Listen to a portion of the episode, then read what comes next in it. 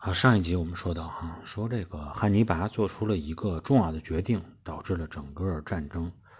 呃，出现了胜负，决定了战场的胜负。究竟他做出什么样的决定？这个决定实际上就是公元前的二百零七年，当迦太基和罗马之间的战争进行到第十二个年头的时候，啊，本身精于战略的汉尼拔，他觉得如果我不再做出一点改变的话，那么我在意大利半岛上存在下去的可能都已经没有了，很难去支撑下去，必须要做变化。对于迦太基整个的这种和罗马的战争来说，他们风头最盛、最风光的时候，就是坎尼会战之后，凭借着那一系列的大胜啊，那么在意大利半岛的那些城邦、那些所谓的墙头草。可以说，对于摆脱罗马的控制，在那个时候信心满满，开始逐步的都倒向汉尼拔这一方。但谁成想呢？随着时间的不断推移，战争拉锯战能够持续到十一年、十二年这么长的时间，啊，对于这么长的时间战局这么焦灼，时间的推移，这些墙头草、这些盟友信心已经发生了动摇。他们觉得，看来汉尼拔也未必像之前势头那么猛的样子，他能不能最终取得胜利还不好。实际上，这些墙头草，那么他们的信心动摇也是，啊，不能怪他们，确实是汉尼拔的后方对他也不支持，啊，对他们迦太基这边根本就没有派出海军对他进行任何的支援。那么，在外人看来，你的大本营对你都不支持，你本身兵力就四万人，你最终拉锯了十一年，你能不能胜利，确实心存怀疑。所以，对于汉尼拔来说，他必须是急于需要在意大利战场能够加入自己的新生力量，增加自己的队伍力量，啊，进行一场会战，让这些盟友能够知道我自己的战争能力还存在，啊，一定要跟我在一。这样的话呢，这个急于打破僵局的汉尼拔最终做出了一个足以影响战争走向的决定。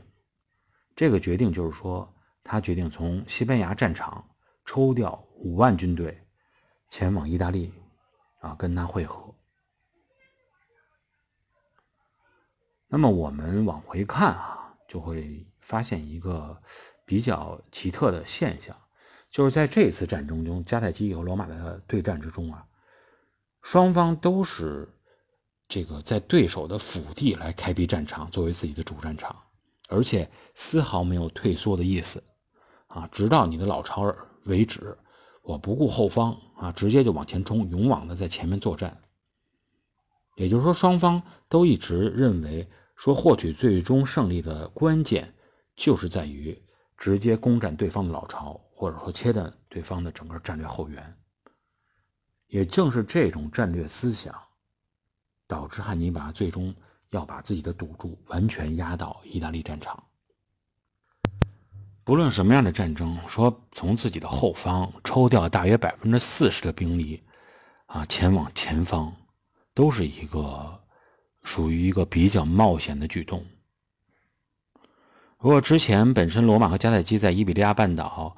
啊，已经是处于这种拉锯战的状态，处于相持的状态。那么你抽调百分之四十的军队调走，肯定会影响到双方的平衡。除了军队的调动会影响战局之外，呃，就是在西班牙战场上，罗马军的统帅是著名的大西比阿。这个大西比阿呀，就是之前我们提到的老西比阿的儿子。为什么给他加个大字？就是因为这个家族出现的军事人才太多了呀，而且都叫西比阿。加的大字就说明呢，他在这个家族中，应该说他整个的战绩是最为辉煌的。还记得在公元前二百一十年，我们提到的，在罗马远征军遭受重创，呃，这个就正因为遭受重创啊，老西比亚和他弟弟不都阵亡了吗？二十五岁的老西比亚的儿子大西比亚从意大利。带领为数不多的援军，来到了伊比利亚半岛，成为了罗马远征军的新统帅。当这个大西比阿带领着剩余部队前往西班牙作战的时候，那个时候迦太基人已经实际上已经夺回了之前在埃布罗河以南的失去的阵地。按照正常人的想法、正常的攻击路线和顺序来说，啊，大西比阿应该是率领着军队在埃布罗河以北的加泰罗尼亚地区登陆，然后沿着陆路一路向南攻击，啊，向南前进，就像他的父亲和他的父亲的兄弟啊，他的叔父一样所做的一样。但是大西比阿说是他是一个。军事天才啊，战略高手就有他的道理，因为他并没有按照这种方式去进行，他觉得这种做法不能发挥罗马的优势，只能是让战局陷入长期拉锯的状态，而他这个判断也确实是非常明智，非常的这个准确的。在中国呢，有句古话叫“知己知彼”。百战不殆，这个意思呢，就是说在战争中啊，战斗中，你一定要了解对手的弱点，也能知道自己的强项在哪儿，自己的弱点在哪儿，你才有可能在这个战争中赢取胜利。就像两个这个武功武林高手哈对决一样，往往对方的破绽，当你了解到了以后，你就能够一招制敌。同时呢，把自己的强项、强势发挥出来，在战争中也是一样的。你知道了对手的弱点在哪，对手最终依靠的是什么，你直接去攻击他的弱点，才能够最终在战场上取得这种事半功倍的效果。大西比阿就是这种特别这个能够有能力、有这种天分找到对手弱点的人。大西比亚很清楚哈，如果要改变自己的战局，就需要清楚迦太基汉尼拔的弱点在哪里，自己的优势在哪里。最终，他在很快的时间内、很短的时间内就找到了对方的这个罩门，